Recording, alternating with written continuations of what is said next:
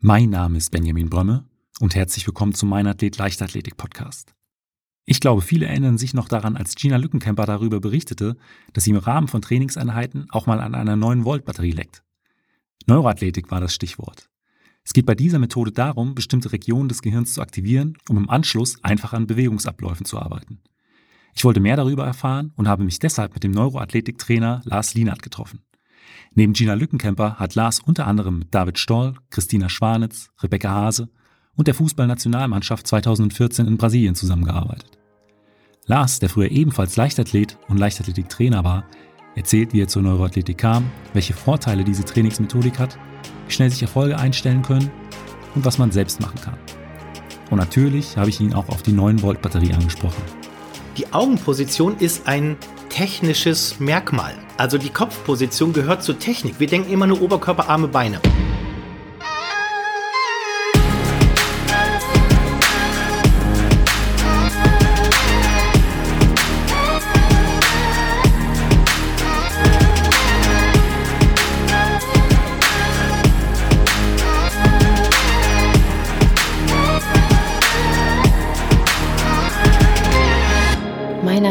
Der Leichtathletik-Podcast aus Frankfurt am Main. Herzlich willkommen, Lars. Hallo, danke, dass ich hier sein darf. Lars, ich habe es ja eben schon so ein bisschen im Intro angesprochen, ähm, was dein, äh, deine Arbeit als Neuroathletiktrainer betrifft. Aber ähm, mal jetzt mal ganz grundsätzlich Neuroathletik. Was ist das eigentlich? Oh, da müssen wir ein bisschen ausholen. Ja, ähm, wir müssen erstmal über Athletiktraining reden.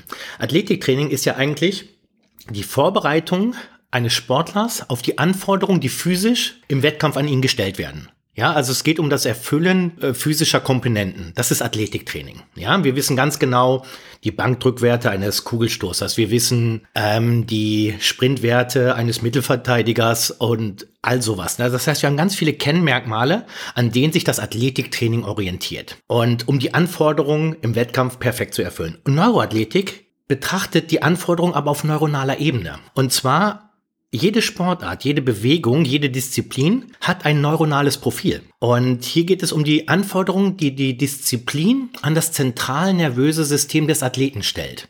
Und so ist das Wort Neuroathletik-Training zustande gekommen. Ja, zum Beispiel ein Diskuswerfer. Der hat sehr starke Rotationskomponenten. Und das wird neuronal ist das eine ganz andere Prozessierung von ähm, Sinnesinformationen als der Sprint, der geradlinig ist. Und so kann man dann quasi ähm, neuronale Profile der Sportart erstellen und das ist es eigentlich, was ich mit Neuroathletik abdecke. Ich gucke, was sind die neuronalen Anforderungen, die die Disziplin, Sportart oder die Bewegung an das Zentralnervensystem des Athleten stellt. Also es ist auch im Prinzip wirklich eine ganz klare Abgrenzung zur, zur Biomechanik, wo es ja dann grundsätzlich um Bewegungsabläufe, richtige Winkel mhm. und die optimale Bewegungsausführung geht und auch der, der Sportpsychologie, die ja auch so eine, eine gewisse Art und Weise neuronalen Ansatz hat, aber ähm, eher andere Aspekte dann, dann wieder bearbeitet. Genau, ich arbeite mit der, wirklich mit der Software. Qua also okay. mit den subkortikalen bewegungssteuernden Komponenten. Also die reflexive Stabilität, die Koordination. Also eigentlich das, wie das Gehirn mit dem Muskel kommuniziert. Und was im Vorfeld da alles passiert. Aber wie bist du eigentlich Neuroathletiker geworden oder Neuroathletiktrainer? Das ist auch eigentlich eine interessante Sache. Es war in der Leichtathletik. Ich habe jemanden verletzt. Ja, okay. ich habe jemanden eine Bewegungsaufgabe gegeben, also quasi Trainingsinhalte, und er hat sich während meines Trainings verletzt. Und ich wusste, ich bin schuld. Und es ist nicht sein Körper. Und ähm, ich kam nicht dahinter, was falsch gelaufen ist, ne? Weil es war eine, wie ich dachte, relativ gute Trainingsinhalt in Bezug zu dem Ziel, was ich mit ihm machen möchte. Und äh, er hat sich verletzt, es war auch ein Kaderathlet, das heißt, wir hatten relativ gute Bedingungen eigentlich der Rehabilitation. Trotzdem ist nichts großartig Gutes draus entstanden. Ja. ja, also es hat wirklich lange gezogen und und und. Und dann habe ich irgendwann gedacht, okay, was habe ich falsch gemacht? Er hat sich in meinem Training verletzt. Ich dachte, die Übung wäre gut und so habe ich mich immer mehr mit Bewegung auseinandergesetzt. Wie funktioniert Bewegung? Bin über das funktionelle Training damals Mitte der 2000er Jahre gekommen. Und dann irgendwann habe ich mich immer mehr, wenn du dich immer tiefer mit Bewegung beschäftigst, bist du irgendwann mal im Gehirn, weil nichts anderes reguliert die Bewegung als das Gehirn. Die ja? Muskeln führen dann am Ende ja nur aus. Genau. Das heißt, der Bewegungsprogramm, das, äh, äh, das Bewegungsprogramm, was an den Muskel gesendet wird, bestimmt schon, was der Muskel tut. Da ist schon drin, wie viele motorische Einheiten, welche Fasern wann kontrahiert. Das ist alles schon in dem äh, Bewegungsbefehl drin. Und mich hat immer mehr interessiert, wie entsteht eigentlich der Bewegungsbefehl? Was braucht das Gehirn, um eine sportliche Aufgabe adäquat zu lösen? Und er hatte sich damals verletzt. Es war ganz normal eine Streckerkettenbewegung. Gleichgewicht war nicht in Ordnung auf einer Seite. Und das Gleichgewicht reguliert die Streckerkette. Das heißt, die Übung war eigentlich cool und zielrichtend, nur das neuronale Profil des Athleten konnte das nicht umsetzen. Das heißt, ich habe ihm Anforderungen gestellt und nicht überprüft, ob der Athlet sie auch erfüllen kann, sondern ich dachte einfach, die Übung wäre gut. Und so äh, quasi ist das entstanden, dass ich mich irgendwann nur noch damit beschäftigt habe, wie reguliert unser Gehirn eigentlich unsere Bewegung. Aber ähm, wie liest man sich dann in so ein Thema ein? Also das ist ja auch heute, du hast gesagt, 2005 kam bei dir so, ähm, bist du das erste Mal damit in, in, Kontakt gekommen. Das ist auch heute noch ein Thema, was jetzt nicht ähm, weit verbreitet ist. Gab es da ähm, schon, weiß ich nicht, bestimmte Vorbilder, ähm, an äh, denen du dich orientiert hast? Jein. Also es war einfach wirklich eine Suche. Also wie gesagt, ich bin über das funktionelle Training und über das funktionelle Training ähm, bin ich in Amerika auf eine Seite gestoßen, die hat damals Pavel Zazulin, das war ein, der hat die Kettlebell wieder in die Menschheit gebracht, ja. ja? Und ähm, sehr, sehr guter Trainer, kommt aus dem Russischen, ähm, hat die ähm, Elite-Einheiten da trainiert und wirklich spannend. Und da gab es eine, eine Diskussion über Spannung, muskuläre Spannung und ähm, Hochleistung. Und der Gesprächspartner war damals Dr. Erik Kopp. Ja, und Pavel Zazulin, der Russe, sagt, okay, tense up. Viel Spannung. Und Dr. Erik Kopp, na, so wenig wie möglich. Und das wusste ich, das ist interessant, weil ich habe den 100-Meter-Lauf Weltrekord gesehen bei Usain Bolt. Und ich dachte, ich werde verarscht. Ja, es sah so spielerisch aus, so ja. entspannt. Ja, guckt man sich die Besten der Welt an, egal ob die 270 Kilo über den Kopf drücken im olympischen Gewichtheben. Das sind die entspanntesten von all denen. Ja, das heißt ähm, maximal nötige Spannung, aber ansonsten doch ziemlich stressfreie Ausführung ähm, ist für mich schon ein ein ganz wichtiger Marker für absolute Elite. Und insofern hat mich interessiert, was dieser Dr. Erik Kopp macht. Ja, und bin ich auch bei ihm auf die Seite und da quasi gab es dann die ersten Hinweise, hey, die Sinnesorgane regulieren das Bewegungsprogramm. Und so bin ich dann da drauf, quasi das war dann die erste Literatur, die ich gefunden habe. Ich habe aber auch Altensport studiert. Ja, und der Altensport beschäftigt sich eigentlich als eine der wenigen sportwissenschaftlichen Ausrichtungen, wie wirkt eigentlich Sport auf unser Gehirn? Demenz, ja. Sturzprophylaxe und all diese Sachen. Und da hatte ich einen Professor, Dr., äh, Professor Dr. Mechling, der hat damals ein Buch geschrieben, das ist relativ untergegangen. Das hieß Koordinative Profile ausgewählter Sportarten. Da stand da auf einmal, wie viel, wie hoch ist der visuelle Anteil beim Sprint? Wie hoch ist der Gleichgewichtsanteil beim Sprint? Und ähm, das war mein Professor. Ich wusste es damals noch nicht, aber alles führte so ineinander. Ja dass es dann dazu gekommen ist. Das heißt, ich bin dann über Dr. Erik Kopp und habe mir seine Arbeit angeguckt und so richtige Bücher gibt's darüber halt nicht spezifisch. Ne? Letztendlich geht's um angewandte Neurologie. Aber du hast es gerade angesprochen ähm, oder die Frage in den Raum geworfen, wie hoch ist der visuelle Anteil beim Sprint? Ich jetzt als ehemaliger Kurzsprinter, ähm, wenn ich so drüber nachdenke, würde ähm, auf den ersten Blick sagen, der ist jetzt nicht besonders hoch, genau. aber ähm, ich weiß nicht, wie sind deine Erfahrungen damit? Beim Sprint ist ein anderes System viel interessanter, nämlich das, was die Augen stabilisiert. Und zwar 70, ungefähr 70 bis 80 Prozent aller sensorischen Informationen kommen über die Augen. Das heißt, auch beim Sprint braucht das Gehirn klare Informationen, ne, wo ist der Boden, wo ist oben, wo ist rechts, wo ist links. Nicht so sehr, wie scharf sehe ich etwas. Aber das Gleichgewicht kann man nicht von dem visuellen System trennen. Ja, das Gleichgewicht hat die Aufgabe, Beschleunigung zu messen. Das ist mit dem Sprint nicht uninteressant. Ja.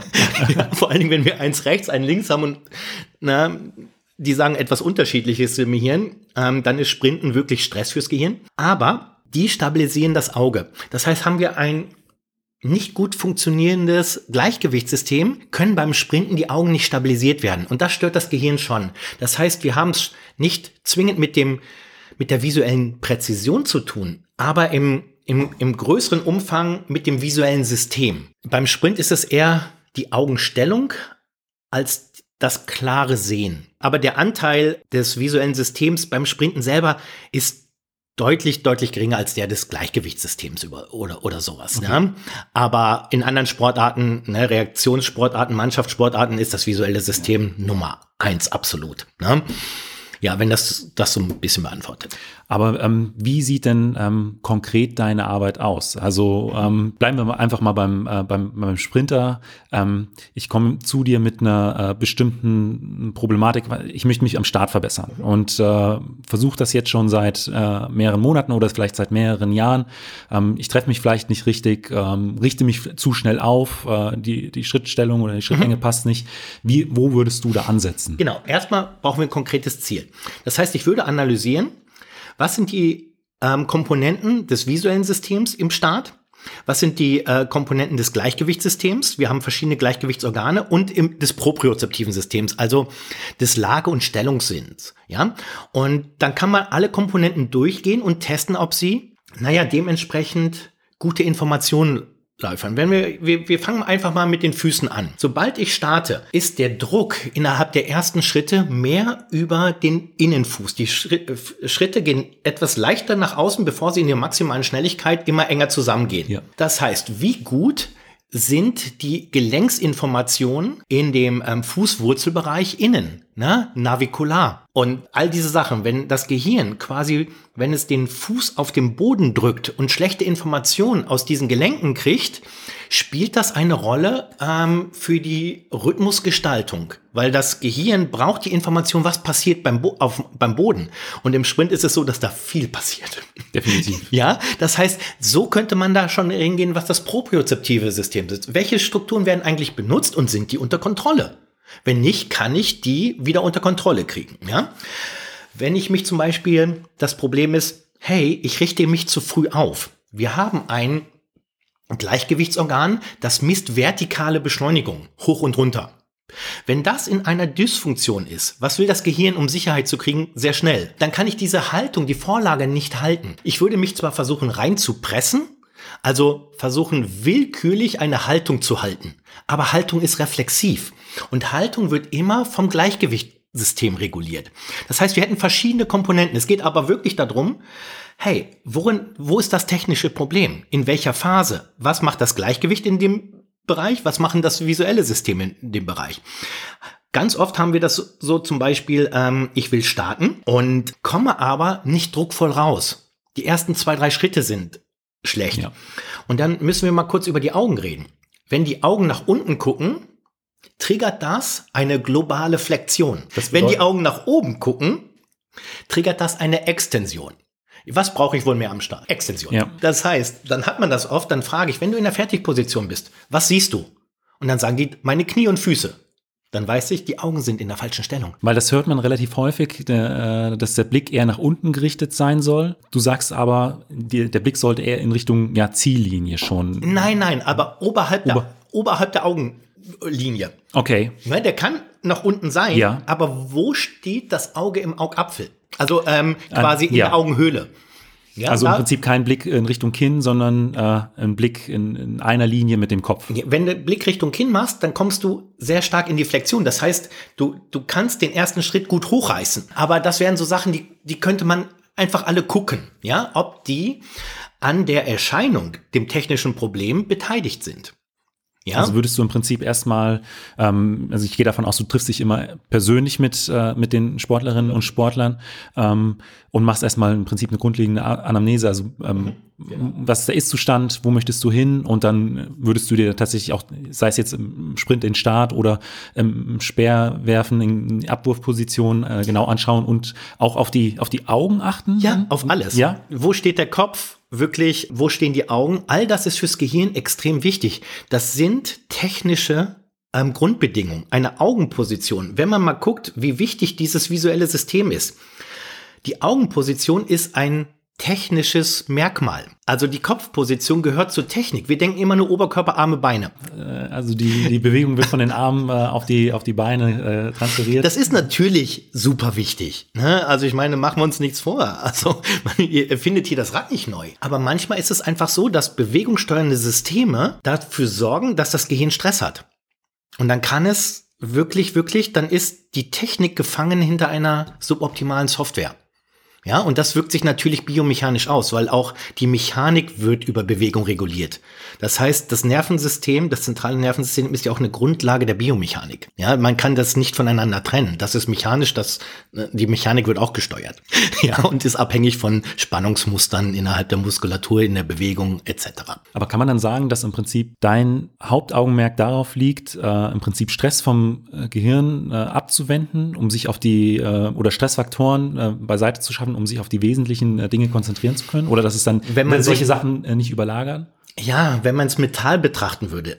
Ja, aber es ist ja subkortikal. Also wir, es geht um Sicherheit. Das Gehirn ist eigentlich ein Organ, das eine Aufgabe hat. Den Träger, also den Organismus am Leben zu erhalten. Ja, und insofern läuft alles, was, es braucht ständig Informationen aus der Umwelt, ja, aus dem eigenen Körper und aus der Bewegung. Die werden afferent, also hochführend ins Gehirn transportiert und dann ausgewertet und aufgrund dieser Information trifft das Gehirn die Entscheidung, wie die nächste Handlung aussieht. Das heißt, das Bewegungsprogramm wird sensorisch moduliert. Und mir ist es jetzt ganz wichtig, dass im Sport haben wir es also immer mit sensormotorischen Problemlösungen zu tun. Also das Gehirn muss motorisch eine Lösung finden aufgrund von sensorischen Informationen. Und ähm, funktionieren die Sinnessysteme nicht, das Gleichgewicht, die, die Augen oder Teile des ähm, involvierten Bewegungsapparats, also des propriozeptiven Systems, empfindet das Gehirn Stress. Und insofern geht es wirklich darum, Stress zu vermeiden, aber aufgrund besserer sensorische Informationen über die Situation und eine bessere Analyse dieser Information und Integration. Ja, also nicht Stress in, in Form, wie wir es im allgemeingültigen Sprachgebrauch ähm, nutzen, sondern eher ähm, Stress auf Wahrnehmungsebene. Und wenn es das Gehirn quasi kein Problem hat mit den Sinnesorganen, mit den Wahrnehmungsprozessen, die an dieser Bewegung beteiligt sind, kann es die Bewegung optimal regulieren. Und insofern ja, Stressregulierung, aber auf subkortikaler Ebene. Mm, aber bleiben wir mal bei dem Beispiel, jemand richtet sich zu schnell auf. Was sind dann deine äh, konkre konkreten Lösungsbeispiele oder, oder Übungen, die du dann anwendest, um mhm. äh, äh, das dann eben zu verbessern? Also sagen wir mal, es ist dieser Sacculus. Also Sacculus ist dieses ähm, Gleichgewichtsorgan, was vertikale Beschleunigung misst. Und wenn ich das festgestellt habe, sagen wir mal, das Organ heißt Sacculus und ich kann den testen. Wenn ich eine Dysfunktion feststelle, ja, gibt es verschiedene Möglichkeiten, den aufzutrainieren. Ja, zum Beispiel, um das Gleichgewicht ist ein Push-Pull-System. Wenn ich den Kopf also nach rechts rotiere, ist das rechte Gleichgewicht wird aktiviert, das linke wird inhibiert. Ja, das heißt, will ich ein Gleichgewichtsorgan trainieren, muss ich den Kopf erstmal zu der Seite tun, die ich aktivieren will. Ja, sagen wir mal den Sacculus auf der rechten Seite. Ich würde dann Seitneigen nach rechts machen. Ja, und er misst Hoch-Runter-Beschleunigung. Ich würde, und das Gleichgewichtssystem stabilisiert die Augen. Das heißt, ich würde ein visuelles Ziel halten. Man kann das Gleichgewicht nicht vom visuellen System trennen. Der Kopf wäre seitlich und ich würde Hoch-Runter-Bewegungen machen. Und so würde ich dieses Organell trainieren und dann würde ich nochmal starten lassen und gucken, ob es jetzt viel leichter fällt, die Vorlage zu halten ähm, und quasi besser in die Pickup-Beschleunigung zu kommen. Ja, aber es wären einfach Kopfübungen, Kopfbeschleunigungsübungen, hoch, runter, Beschleunigung mit dem Kopf. Aber du würdest dann direkt nach dieser Übung nochmal in den Startblock gehen? Das heißt, man hätte sofort einen, einen Effekt? Ja, das ist ganz, ganz, ganz, ganz wichtig, ähm, weil die Übungen, die ich mache, sind ziemlich unsexy. ja, also 200 Kilo hochheben ist so viel cooler und so viel schöner und ähm, ist uns so viel näher von unserer Arbeitsmoral. ja, das heißt, wenn ich auf einmal schielen muss und summen, dann muss ich dem Gehirn und dem Sportler die Möglichkeit einer Wichtigkeit geben und dem Trainer natürlich auch. Das heißt, ist die, ist die Struktur, die wir aktivieren im Gehirn über sensorische Informationen, wirkt die sich auf das Problem aus. Und das ist ein ganz wichtiger Prozess der sogenannten Neuroplastizität. Also der Bereitschaft von neuronalen Pools sich wieder zu verbinden und zu vermaschen. Und ähm, man nennt das im Englischen Salience. Wichtigkeit könnte man es im Deutschen übersetzen. Aber wenn, wenn der Athlet nicht spürt, dass es wirklich mit seinem Problem zu tun hat, wird er so komische Übungen nicht machen. Mit einer Augenklappe, Kopf seitlich hoch und runter wackeln. Ah, verstehst du, was ich meine? Ja. Das heißt, es ist für mich als Trainer wichtig, um zu sehen, verändert es die Antwort des Gehirns innerhalb, also gibt es eine bessere Lösung des Bewegungsproblems. Ja?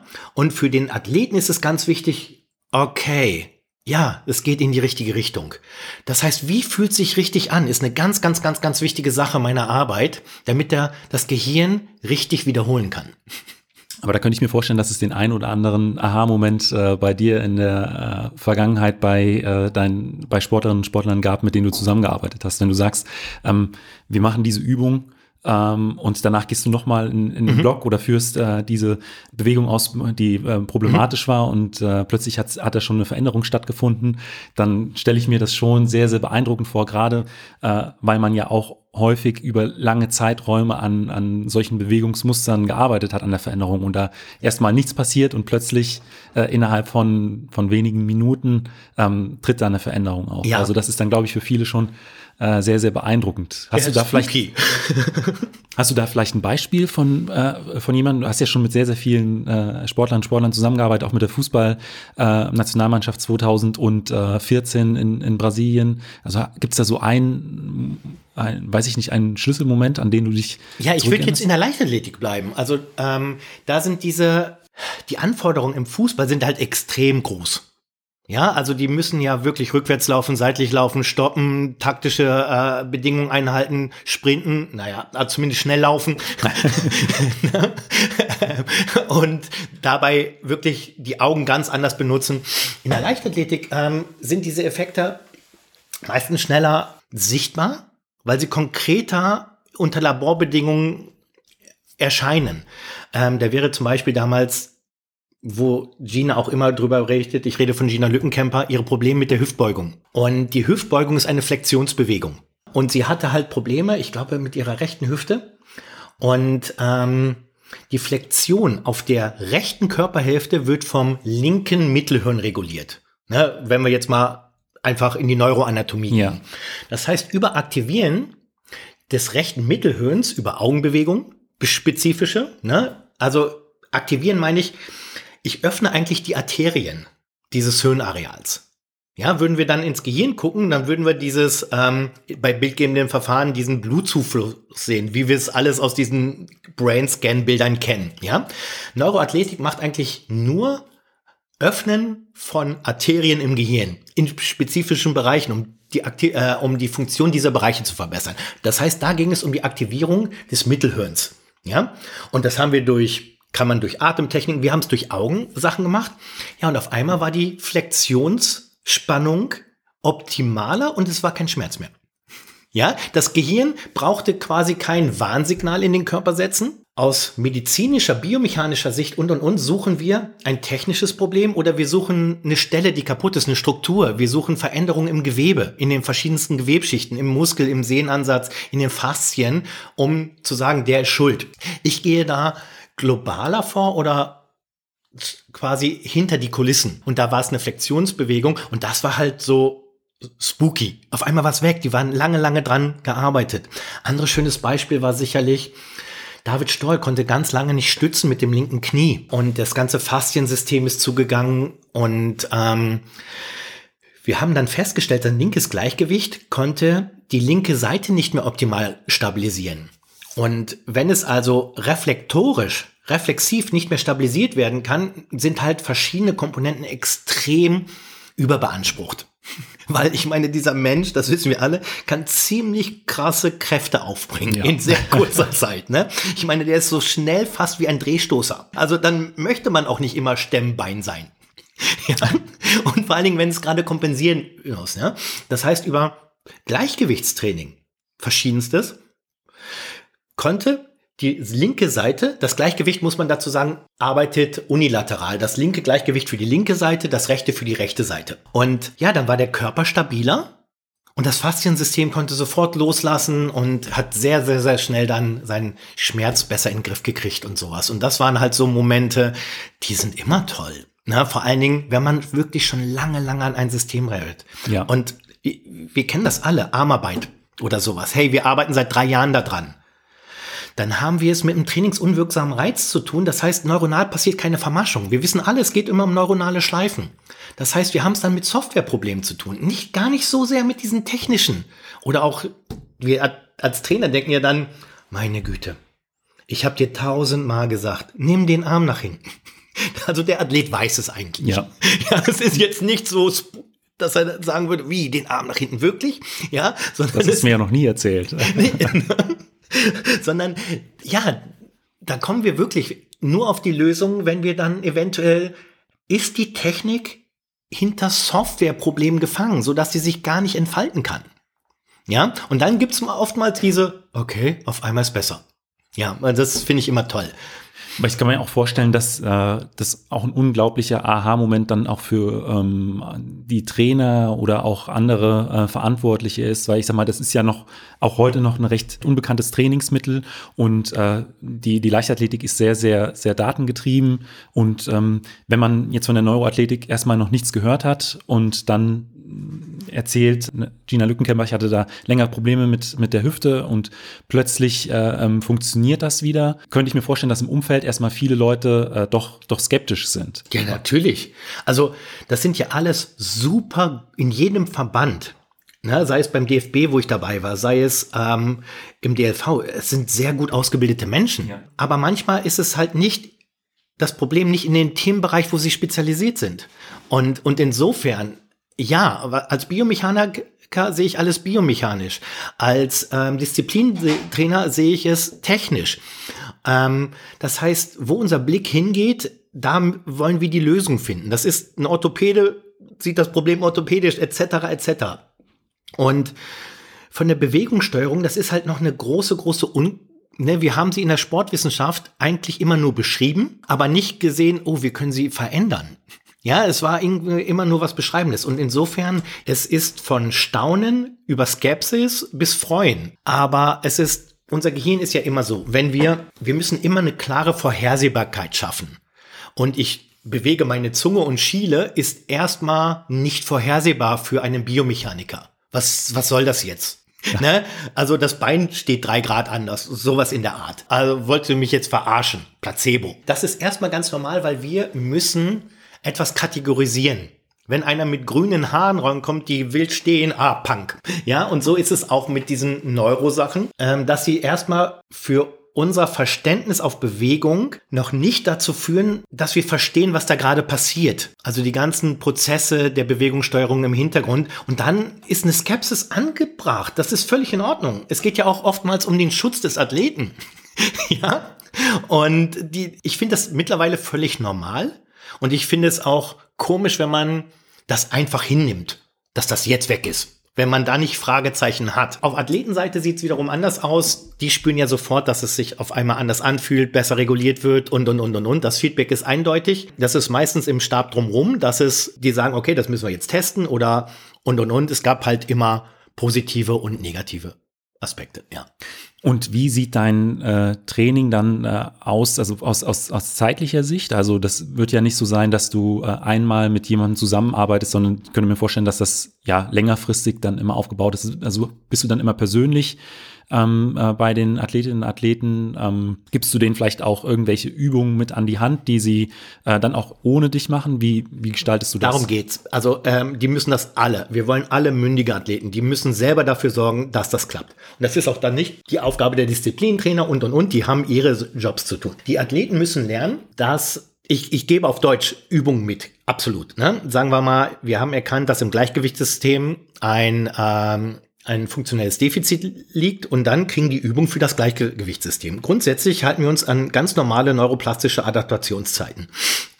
Und ähm, man braucht ne, zwischen 20 und 40 Stunden ein System zu trainieren, so dass es nachhaltige äh, neuroplastische Veränderungen gibt. Und das müssen die irgendwie hinkriegen, ja. Das heißt, die besten also und das passiert in der Freizeit. Die kriegen verschiedenste Sachen. Also als quasi, was ich, was kann ich ins Aufwärmen integrieren? Was als unmittelbare Vorbereitung jetzt für die spezifischen Trainingsinhalte und als aktive Pausengestaltung. Das ist eigentlich diese drei Komponenten. Ne? Vorbereitung, aktive Pausengestaltung und in der Freizeit. Da muss es eigentlich am meisten weil ich will auch nicht, dass die Athleten nur noch schielen und gurgeln und nicht mehr laufen, ja, sondern die Disziplintrainer sollen einfach nur ihren Job besser machen können. Ja, also das ist eine unterstützende. Das heißt, ich bereite das System vor, damit die Haupttrainingsinhalt oder die Trainingsinhalte wieder besser adaptiert werden können. Und wie gesagt, das Zeitfenster, also 20 bis 30 Minuten am Tag müssen die dann die Sache machen. Und es ist empfehlenswert, das so zu machen, dass es den Disziplintrainer nicht nervt. Okay, ja. Ist es dann 20 bis 30 Minuten am Stück oder auch verteilt? Verteilt. verteilt. Das kennen wir aus jeder Lernstrategie. Wenn wir einen Fokus haben und oftmals fokussiert arbeiten, ja, wenn wir das Gehirn eigentlich immer wieder dran erinnern, hey, erinnere dich, ich will darin besser werden, hey, erinnere dich, ich will darin besser werden, denkt es, oh, Herrchen will darin besser werden oder Frauchen. Ja?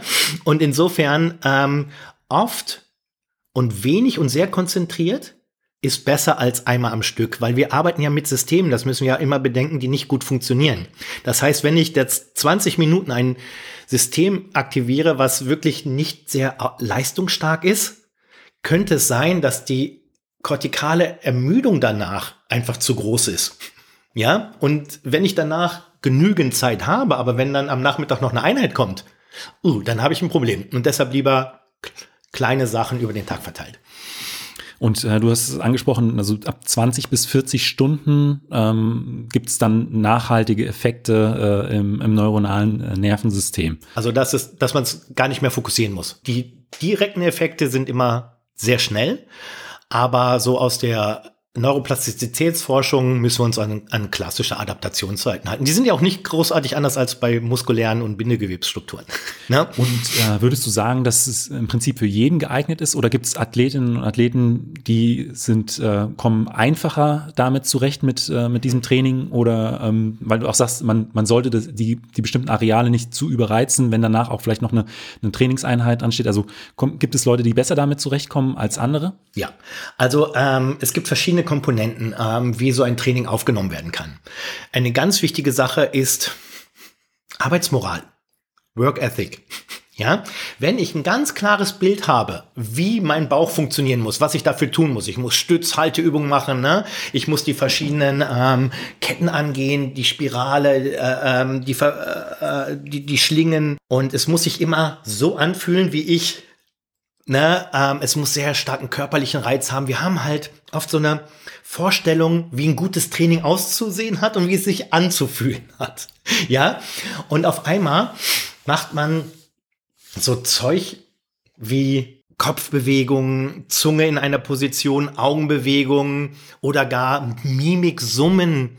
Ja, also wir dann beschäftigen uns mit quasi verschiedenen wichtigen sensorischen Informationen das ist erstmal so unverständlich eventuell. Ja, und ähm, das ist dann nicht für jedermann. Ja, also einfach nur, nicht, dass es nicht wirken würde, aber die Wahrscheinlichkeit ist hoch, dass er sagt, nee, das ist mir zu doof. Und jetzt denken wir mal an ein Mannschaftstraining. Ja, wenn da 25 Männer, Fußball-Bundesliga, in der Umkleide sind und einer fängt an zu gurgeln und zu summen. Ja, also er hätte die Aufmerksamkeit auf seiner Seite wahrscheinlich. Er hat die Aufmerksamkeit auf seiner Seite. Das ist die positive Aspekt.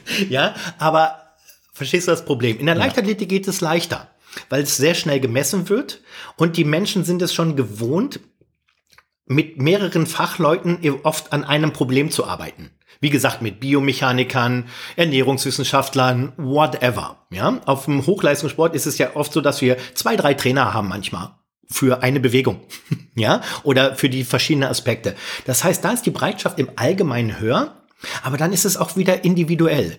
Derjenige, der Schmerz hat, hört mehr zu als jemand, der nur eine Leistungsoptimierung macht, wo es eigentlich gut läuft. Also da gibt's die verschiedensten ähm, Möglichkeiten. Ne? Aber im Individualsport ist es grundsätzlich so, dass die Leute eher bereit sind, das zu machen und auch mehr gelernt haben, in ihren Körper zu fühlen, Unterschiede besser wahrzunehmen, als in Mannschaftssportarten, wo die Anforderungen einfach so breit sind, dass die gar nichts in der Spitze und eben spezifisch gelernt haben. Aber wenn du der Beste der Welt in einer Bewegung bist, dann lernst du sehr schnell zu spüren, ob sich die Bewegung verbessert oder nicht. Ja. Da braucht man einfach dieses Körpergefühl auch. Hilft. Hilft, ne? Aber es ist eigentlich für jedermann, weil es geht um Bewegungssteuerung. Nur mein Arbeitsfeld ist im Spitzensport und deshalb wird das Neuroathletik gerne mit, es war ja eine Tätigkeitsbeschreibung, was ich gemacht habe, ja? Und deshalb wird das assoziiert mit Spitzensport, aber es geht um Bewegungssteuerung. Na, und das braucht jeder Mensch. Und je unsportlicher ein Mensch ist, desto schlechter ist oft die Bewegungssteuerung. Und äh, Gibt es ein bestimmtes zeitliches Fenster, in dem ähm, man da Effekte, Effekte erzielen kann? Also nur von, weiß ich nicht, 15 bis äh, 35 oder kann das wirklich Nein. jeder in jedem Lebensalter auch irgendwie also, noch anwenden? Ähm, daher ist die Wissenschaft ganz klar, die sagt, also die neuroplastischen Veränderungen im Gehirn bis in absolut höchste Alter. Zu Beginn, wenn wir mit Jugendlichen oder Kindern arbeiten müssen, dann müssen wir über den Reifegrad reden. Ja, es gibt Zwölfjährige, die haben Vollbart und sind erwachsen und manche, die wollen beim Bäcker nur Zucker essen. Ja, also das ist der Reifegrad. ja, ähm, entscheidend, ähm, wann ich was eigentlich machen kann, so wann sie einen Fokus haben, etc. Also, aber grundsätzlich adaptieren wir bis ins absolut höchste Alter. Und da haben, ich komme aus dem alten Sport. Deswegen das habe ich studiert und, und das sind die ganz, ganz, ganz tollen Effekte vor allem da. Ich würde gerne nachher auch noch mal so eine Übung, äh, ja, ja. möchte ich mal ausprobieren. Ja, also, unbedingt, unbedingt. Stichpunkt Batterie und äh, Gina. Das, äh, ja, super geile äh, muss Geschichte. Ich, äh, muss ich einfach kurz ansprechen. Ja, unbedingt. Also ja, also genau in der Leichtathletik. Ähm, ich habe irgendwann Jörg Möckel, der Bundestrainer Sprint, hat mir irgendwann nachts, ich habe es gar nicht richtig mitgekriegt, spät abends eine SMS geschrieben, Lars macht den Fernseher an, Gina hat eine Bombe gelegt. Ich so, okay. Ähm, was dann tatsächlich passiert war, war anscheinend folgendes. Also ich habe natürlich die Aufnahme auch danach gesehen. Und ähm, es ist ja so, dass Gina nach Katrin Krabbe die erste Frau war, die wieder unter elf Sekunden die 100 gelaufen ist. Und im aktuellen Sportstudio, ähm, drei Stunden später, hat sie halt gesagt, dass sie mit mir trainiert. Und der Reporter hat spitz gekriegt, dass sie auch mit einer 9 Volt Batterie arbeitet, die sie sich auf die Zunge hält, um einen starken sensorischen Reiz ähm, über die Zunge ähm, zu erreichen. Und das ist natürlich für unter Strom setzen und Speed und ein gefundenes Fressen, um das medial äh, zu wollen. Der Hintergrund ist folgendes. In Amerika beschäftigen sich ganz viele ähm, Richtungen mit sogenannten Sensory Priming Methoden. Ja, es geht also das Ganze kommt also aus der Motorikforschung. Man hat ein Device, also eine Apparatur damals entwickelt. Ähm, und das hat man über die Zunge gestülpt und dann die ganze Zunge unter Strom gesetzt. Dabei kamen so erstaunliche, also wirklich so erstaunliche Ergebnisse heraus, in wie schnell sich motorisches Lernen verbessert. Ja? Und wir reden von mehr als 50% Improvement. Ja, nur über das Sensory Priming über die Zunge. Man muss über die Zunge viel wissen. Ja, die Zunge ist sensorisch und motorisch größer repräsentiert im Gehirn als der Rest des Körpers. Also über die Zunge kriege ich mehr kortikale Aktivierung als über jede Art Stabi-Übung etc. etc. Das kommt nicht annähernd daran an das, was an Afferenzen, also an Signalen, die in das Gehirn laufen. Und jetzt ist das Interessante, welche Hirnareale aktiviert diese Zunge? Ja, und das sind, die haben alle mit Bewegungssteuerung zu tun. Und quasi das, den ganzen Bereich des Stammhirns. Äh, Stammhirn reguliert wirklich die Haltung, ähm, reguliert die Atmung, reguliert ähm, die Stabilisierung der Bewegung und ist auch anteilig äh, involviert an der willkürlichen Bewegungssteuerung über die Medulla. Ne? Der kortikospinale Trakt geht durch die Medulla, soll uns alles nicht interessieren. All diese Sachen mit Sensory Priming heißt das einfach nur, dass wir einen sensorischen Reiz setzen. Der Reiz wird ähm, quasi als Information ins Gehirn gesetzt und da aktiviert er einfach da, da die Hirnareale, die diesen Reiz verarbeiten, werden besser durchblutet. Ja, einfach die Verarbeitung bewirkt Durchblutung. Das heißt, über die Zunge kriege ich ganz viele kortikale Areale durchblutet, die an der Bewegungssteuerung beteiligt sind. Und das ist dieser, der Hintergrund, warum auf einmal motorisches Lernen so schnell funktioniert. Und wir verwenden das dann mit einer, weil ich dieses 10.000 Euro Zungenteil mir nicht leisten konnte, ne? eine 9 Volt Batterie. Jeder kennt das. Das war ja früher auch diese als Kind diese Mutprobe, ja. die, die, die, Batterie auf die Zunge. Ja, dabei entsteht ein extrem starker sensorischer Reiz. Das spürt jeder. Ja, und der führt dazu, dass ganz viele Sachen geprimed werden, vorgebahnt werden neuronal. Das heißt, wenn ich dann danach eine Übung mache, wird die schneller vermascht. Ja, also ich schaffe quasi neuronale bessere Grundbedingungen der Adaptation. Und das machen wir vor allen Dingen mit Sachen, die nicht gut gehen.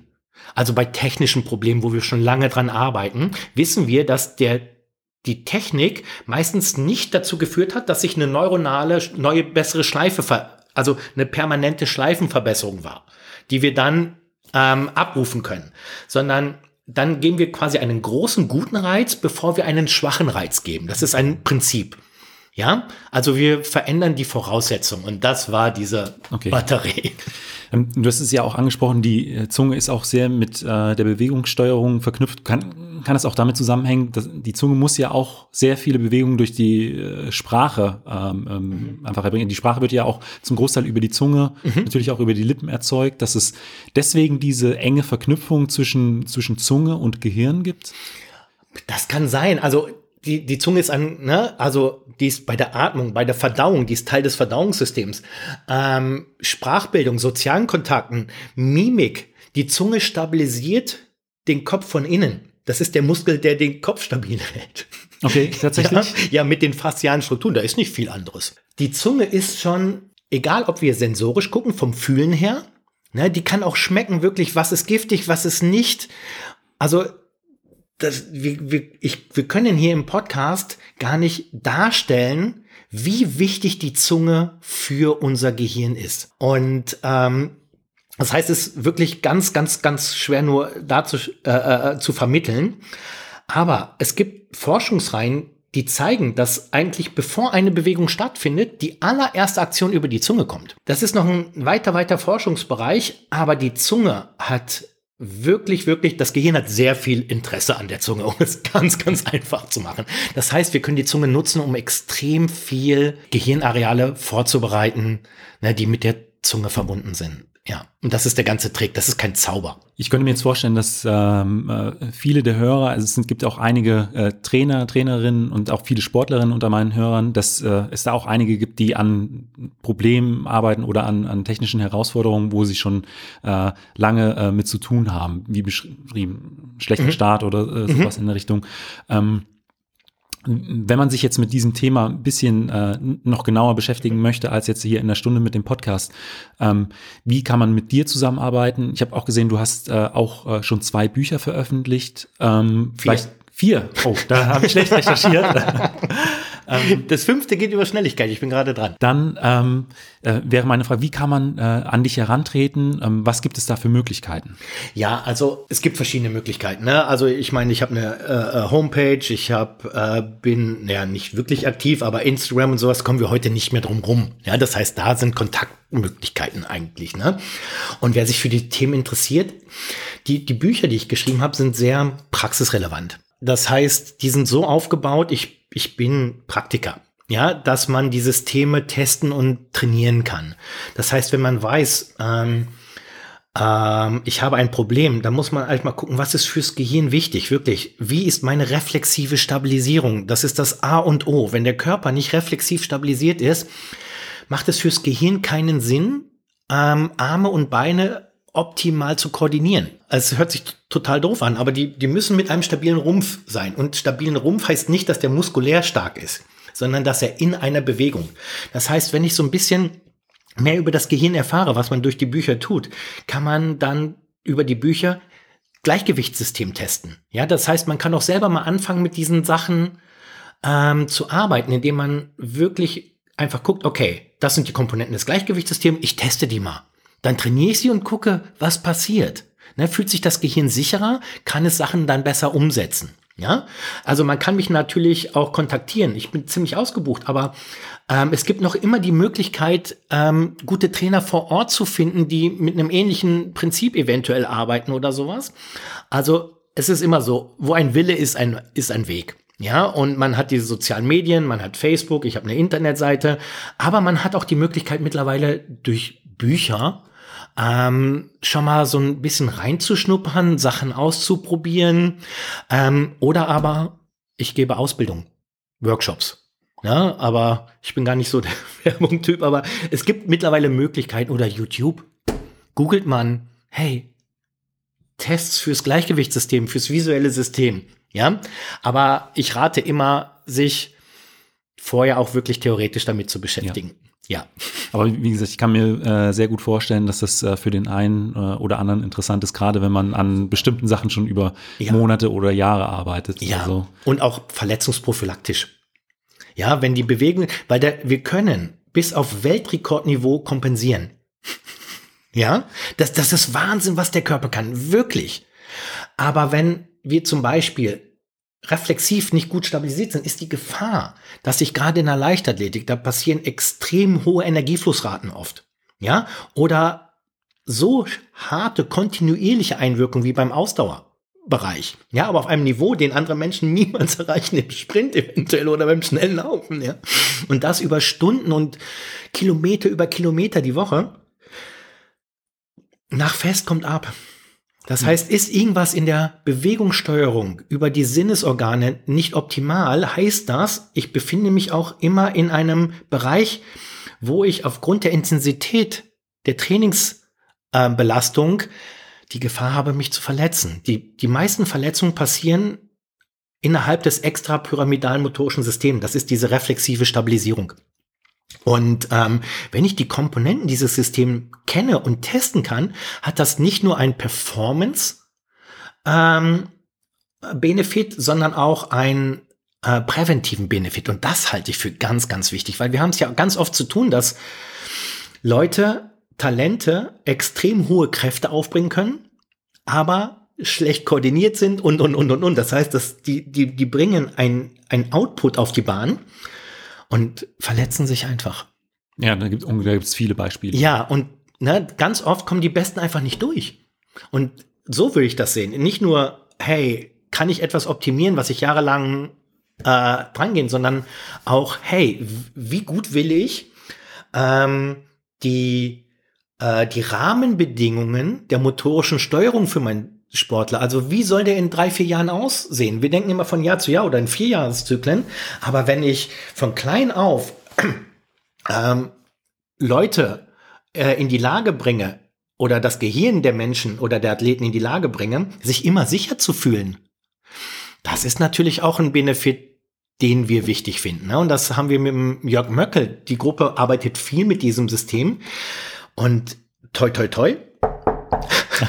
ja wirklich, wirklich die Verletzungsgefahren sind so drastisch nach unten gebringen und dann passieren halt auch Leistungsexplosionen. Ne? Also genau, ich sage immer, ein Athlet weiß erst, wie gut er ist, wenn er mal vier Jahre am Stück verletzungsfrei war. Da ist was, äh, da ist absolut was dran. Ja. Dann äh, komme ich jetzt schon zu den fünf Fragen, die ich jedem meiner Gäste okay. stelle. Ähm, bei dir äh, ein bisschen umgemünzt natürlich auf, auf, dein, auf deinen Beruf äh, und äh, sonst geht es natürlich immer um, um, um den Sport, Training, Erfolge etc. Ähm, und da ist bei, bei, dir jetzt die erste Frage, was war bisher dein, dein größter beruflicher Erfolg oder dein größter Aha-Moment äh, in deiner bisherigen? Äh, also die Erfolge ähm, sind tatsächlich, wo ich einfach als externer Trainer mit durfte. Ne? Also das war sicherlich die Fußball-Weltmeisterschaft 2014, wo wir auch noch gewonnen haben. Da war ich als äh, da war ich im Betreuerstab vor Ort und konnte mit vielen Athleten permanent arbeiten. Das war ja, ne? also rein objektiv. Ja, die größte Ehre für mich war tatsächlich ähm, mit dem DLV in Rio gewesen zu sein weil ich Leichtathlet bin. Und also nicht mehr aktiv, aber einmal Leichtathlet, immer Leichtathlet. Das ist meine Sportart. Und das war natürlich tatsächlich so auf Olympischen Spielen. Ja, als Trainer. Das war sicherlich für mein Herz und meine Seele das Größte. Ähm, die größten Aha-Effekte. Es gibt tolle Geschichten einfach. Ähm, Im Handball äh, Bastian Roschek, und ich meine, der hat sehr viel auch darüber berichtet, stand vor seiner dritten Schulter-OP und war zweite Bundesliga kurz vor Sportinvalide. wir haben angefangen zu arbeiten. Vier Jahre später war er ein Herzstück ähm, des äh, Handballs in seinem Verein, hat er, war er Abwehrchef, natürlich erste Liga Leipzig und kam in die Nationalmannschaft. Also von eigentlich ist die Karriere vorbei zu Nationalmannschaft. Und das war etwas wirklich so wow. Das brennt sich dann auch ins Gedächtnis ein. Ja, äh, tolle Geschichten. Ja, aber es sind halt die Athleten und die machen es dann halt auch einfach. Ne? Und das ich, ich habe es ja einfach. Ich bin ja kein Physiotherapeut und sehe einen Athleten nur ähm, unregelmäßig, wobei im Spitzensport geht das. Aber wir haben es ja, ich habe es ja mit so motivierenden, äh, motivierten Menschen zu tun. Das heißt, die setzen die Sachen um und insofern kann man sehr schnell tolle Erfolge sehen. Ne? Ich weiß noch, ähm, erinnert ihr euch, Christina Schwan, jetzt Autounfall kurz vor den Europameisterschaften. Ja. Da durfte ich viel mitarbeiten, ne? dass sie dann wirklich auch wieder im Ring stehen konnte und das Gleichgewicht halten konnte und, und, und, und, und. Ne? Das sind wirklich tolle Geschichten und oftmals weiß der normale Zuschauer, der im Fernseher gar nicht, was die Leute im Hintergrund alles machen, um tatsächlich, oder was dem passiert ist im Vorfeld. Ne? Ähm, und da gibt's halt Sachen, ähm, ja, ich, ich weiß gar nicht, wo ich da anfangen soll. Es gab ganz viele tolle Sachen, aber auch außerhalb des Spitzensports. Ähm, jemand, der einen Autounfall hatte und das ganze Stammhirn war wirklich zerstört. Und das war vor 17 Jahren. Und wir haben angefangen zu arbeiten und wenn die dann auf einmal wieder aus dem Rollstuhl rauskommen und anfangen, die ersten Schritte zu gehen, das sind halt auch ja. Sachen, wo man, wow, ne, dieses, ja, Tränen in den Augen und sowas, ne? Also die gibt's nicht nur im, im Spitzensport, ähm, aber das waren jetzt so zwei Sachen, die ich extrem spannend fand, wo die Grundvoraussetzungen so schlecht waren und wir mit Bewegungssteuerung, Optimierung und natürlich sind da noch immer andere Trainer bei, es geschafft haben, aber zum Ziel wieder da zu sein oder sogar wirklich Nationalmannschaft von nahezu raus. Beim, äh, bei den Sportlern äh, frage ich natürlich auch immer an, nach, der, nach dem Wettkampf, an dem sie am längsten zu knabbern hatten. Also zum Sport gehören ja nicht nur Höhen, sondern auch Tiefen. Oh ja. ähm, Gab es da bei dir in den vergangenen Jahren auch äh, irgendeine Situation äh, oder irgendeinen Bereich, ähm, ja, wo du dir vielleicht auch mehr erhofft hättest? Ja, das Problem war wirklich, ich habe mir irgendwann, ich habe erkannt, dass das, was das Gehirn, was alles möglich ist. Und wir sind dann, haben uns vorgenommen, okay, wir gehen damit in die Öffentlichkeit. Ja. Und das Ertragen des Drucks der Öffentlichkeit, das war schwer, die ersten Jahre. Na, ähm, ich habe Blogartikel über Krafttraining geschrieben, wo ich die Gefahren von Krafttraining dargestellt habe, äh, aus neuronaler Sicht. Ne? Ähm, und ähm, verschiedenste Prozesse aufgezeigt. Also da gab ein Shitstorm nach dem anderen. Ja, und das war eine Zeit, die war wirklich, wirklich anstrengend. Ja, und ne, die ganzen Vorwürfe, das ist alles nicht evidenzbasierend, nichts besser als eine Placebo-Wirkung. Das war eine Zeit, wo man dann auch wirklich ähm, dachte, wow, ne? ähm, das ist anstrengend. Ja, Gott sei Dank habe ich immer mit Sportlern arbeiten können, aber ich glaube, dieses Tragen in die Öffentlichkeit, das war der schwerste Prozess. Mittlerweile ist es akzeptiert, die Leute wissen, okay, ja, ich meine, das, wofür, worüber ich rede, basiert ja nur auf wissenschaftlichen Forschungen. Ja, nur wir münzen es runter, dass es anwendbar ist. Ja, aber als System kann man sowas nicht testen. Deshalb nicht evidenzbasiert ist. Ja, sorry, geht halt nicht. Ne? Ähm, aber das war, glaube ich, eine ganz schwierige Zeit. Ja, so die, die ersten Jahre der Öffentlichkeitsarbeit. Ja, mittlerweile ist es ähm, akzeptiert und Leute interessieren sich dafür und sehen halt natürlich, alles wird gesteuert. Der Muskel ist dumm, der kriegt einfach nur einen Befehl. Also lass uns mit den Befehlshabern reden, um den bestmöglich aus dem Muskel rauszuholen und nicht nur ähm, den Muskel zu belasten, sondern auch wirklich besser zu steuern. Aber das war, würde ich sagen, die schwerste Zeit. Und ähm, so mal ganz grundsätzlich, was ist der Reiz für dich an deinem Job? Also ich liebe Sport. ja, das heißt, ähm, ähm, der Reiz ist halt zum einen wirklich mit diesen super interessanten Menschen zusammenzukommen. Die sind alle außergewöhnlich, jeder auf seine Art. Ja, also im Spitzensport zu arbeiten, du kennst das sicherlich durch deine Podcasts und und und, da trifft man wirklich interessante Trainer, interessante äh, Athleten, wie die es schaffen, Weltklasse zu werden. Ne? Also das ist erstmal, ich mag Sport. Das heißt, das ist eine richtig treibende Kraft für mich. Aber vor allen Dingen liebe ich Probleme lösen. Ich, es fing ja an, ich habe jemanden verletzt. Und ich wollte unbedingt wissen, was ich falsch gemacht habe. Die Übung dachte ich ist gut. Es gibt natürlich keine guten Übungen. Ja, äh, ähm, die Übung ist erstmal neutral, aber dieses äh, Detektivspiel. Was ist es, dass das Gehirn stört? Was ist es, dass das Gehirn noch unsicher ist und diese Bewegungsaufgabe suboptimal erfüllt? Ja, und das herausfinden, das ist für mich ein, ein super, super spannender Prozess, was mich immer wieder ähm, antreibt. Und ehrlich gesagt, diese kleinen Punkt Eitelkeit, wenn du dann diese Sportler im Fernsehen siehst und es geht auf einmal, das ist ein schönes Gefühl. Ich weiß jetzt nicht, ob es nur Freude ist für den Sportler. Das ist sicherlich eine ganz wichtige Komponente, aber irgendwie identifiziert man sich auch ja. so ein bisschen. Und das ist schmeichelt. Das ist ein schönes Gefühl. ja. Und gibt es auf der anderen Seite vielleicht auch so im Alltäglichen kleinere Dinge, die vielleicht auch so ein Stück weit nerven oder besser laufen können? Ja, also wie in jedem Leben gibt's die natürlich. Ne? Ähm, wo ich vorhin schon gesagt hatte, dieses ständige Rechtfertigen, ähm, was Schielen und Summen denn mit meinem Knie zu tun hat. Es gibt doch gar keine äh, Augen-Knie-Verbindung. Sowas von Leuten, die da nicht verstehen, dass es um Regulationsprozesse gehen, sondern die den Blick sehr, sehr, sehr einseitig haben. Das kann schon sehr anstrengend sein.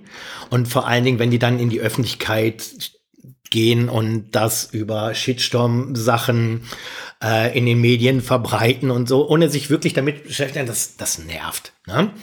Nerven tut auch, oder nee, es ist keine gute Grundvoraussetzung, dass man nicht in der Lage ist, konsequent eventuell mit den Bundestrainern dichter zusammenzuarbeiten oft. Also ich habe ein, zwei, mit denen es äh, passiert. Ähm, aber ich glaube, das könnte noch schöner integriert werden. Also als, als Basiskonzept des Warm-ups, äh, der Integration.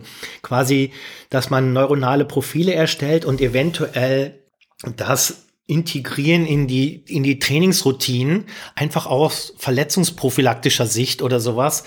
Ähm, das wäre natürlich eine schöne Sache, wenn ähm, das irgendwann so weit kommen würde, dass Verbandstrukturen ähm, und sowas tatsächlich die sehen, okay, wir müssen wirklich auch mit Bewegung, also mit sensorischen Sachen, die müssen wir optimieren. Ja, und dann ist es leichter, ähm, flächendeckend, ähm, naja, Menschen zu unterstützen. Oder ein ganz wichtiger Bereich ist für mich irgendwann, ich meine kleine Kinder. Ich habe einen zweieinhalbjährigen Sohn und wir, wir gucken gar nicht wirklich, was wir, wir denken, die, die ganz normale motorische Reifung vollzieht sich einfach und wir sehen oftmals nicht, dass verschiedene sensorische Integrationsstörungen zu fatalen ähm, Konflikten führen können. Ne? Wenn die Systeme, die die Augen koordinieren, nicht gut sind und er muss auf einmal in der Schule lesen, ja, und dann denkt er, er kann nicht lesen, er denkt, er ist dumm und eventuell gibt's, natürlich ist das ein bisschen komplexer. Viele Hirnareale sind bei der, ähm, beim Lesen beteiligt, bei der Deutung und Integration dieses, was sie sehen. Aber alleine ein Augenkoordinationsproblem könnte dazu führen, dass das Kind denkt, es kann nicht lesen und sich für dumm hält, ausgelacht wird, gehänselt wird und, und, und, und, und. Und dann denkt es eventuell, bis es erwachsen ist, es kann etwas nicht und es war nur ein Koordinationsproblem. Und wir testen das nicht. Ne? Wir, wir haben gute Lern- und Konzepte in den Schulen und wirklich, wie toll pädagogisch die aufgebaut sind und lerndidaktisch, ähm, erziehungsdidaktisch, aber überprüfen nicht die Systeme, die dran beteiligt sind. Ja, und das ist auch etwas, das wäre schön, wenn es dahingehend überschwappt, dass es in eventuell Krankenkassen auch sagen, hey, bevor das Kind zur Schule kommt, schicken wir euch zum Optometristen oder whatever, dass mal Sachen gecheckt werden, um wirklich ganz viel Stress von diesen Kindern eventuell ja. wegzunehmen, der anders zu regulieren war, als setz dich hin und lese. Du musst es nur oft genug machen. Sowas in der Art, ne? Das sind sicherlich Sachen, die wären toll, wenn die sich verändern würden. Und meine letzte Frage ist immer, was würdest du äh, jungen Athletinnen und Athleten oder auch deinem jüngeren Ich mit auf den Weg geben wollen? Oh, mein jüngeren Ich. Ähm, ja, für mich, ich habe festgestellt, wenn wir wissen, wie wir funktionieren, werden wir viel schneller mündige Athleten. Ja, wenn wir oft die Weltklasse sehen, irgendwann gehen die ihren eigenen Weg gegen gängige Lernsysteme und und und auf einmal werden sie Weltklasse. Und je mehr ich über mich weiß, wie meine Bewegung besteuert wird, was wichtig ist, was eher unwichtig ist, desto besser kann ich mit meinem Trainer zusammen arbeiten und bin ich nur abhängig von dem, was der Trainer sagt. Für mich hat der Athlet immer recht. Ich weiß nur nicht, was es bedeutet. Und je früher wir, wir wollen alle mündige Athleten. Und viele Trainingsprinzipien und Ansätze führen nicht dazu, dass es wird. Das heißt, von klein auf zu erfahren, was sich verändert, wenn ich bessere Augen habe, was sich verändert, wenn ich mehr Kontrolle über meine Gelenke habe, was sich verändert, wenn ich mein Gleichgewichtssystem optimiere. Das ist etwas, ähm, was ich den Jugendlichen schon auf den Weg geben soll, einfach mit zu bestimmen, wie fühlt sich richtig an, zu erleben, wie ich meinen Körper steuere und je früher diese Prozesse anfangen, desto eher kann ich gemeinsam mit dem Trainer quasi ein erfolgreiches Handeln kreieren. Ähm, ich möchte nicht Athleten, die sich ständig den Trainer fragen, und wie war's? Habe ich es richtig gemacht? Da ist was falsch gelaufen. Ich überlege gerade, äh, ist tatsächlich bei äh, 99,9 Prozent der Athleten, die ich interviewt habe, auch äh, das genaue Gegenteil der Fall gewesen dass es tatsächlich die extrem mündigen Athleten, Athletinnen sind, die äh, ihren Trainer lieber zwei oder dreimal hinterfragen, warum machen wir das jetzt? Mhm, das ist ein ganz wichtiger und das setzt natürlich aus, wenn ich viel über mich weiß. Hat natürlich auch mit verschiedenen Intelligenzstrukturen zu tun, Reflexion zu tun, sozialen Kompetenzen zu tun, dass ich mich das traue, äh, etc. Wie, wie, wie wachse ich auf? Ne? Was, wie ist mein Selbstbewusstsein? Aber Selbstbewusstsein hat halt ganz viel damit zu tun, wie spiegeln meine Wahrnehmung die Welt wieder, in der ich mich befinde und in die ich agiere. Nichts anderes ist Sport. Das ist eine Interaktion in die Welt. Und das wird sensorisch reguliert. Lars, vielen Dank für dieses Interview. Falls euch die Folge gefallen hat, hinterlasst mir doch einfach einen kurzen Kommentar und eine Bewertung bei Apple Podcast oder teilt die Folge über die sozialen Netzwerke. Vielen Dank und bis zum nächsten Mal.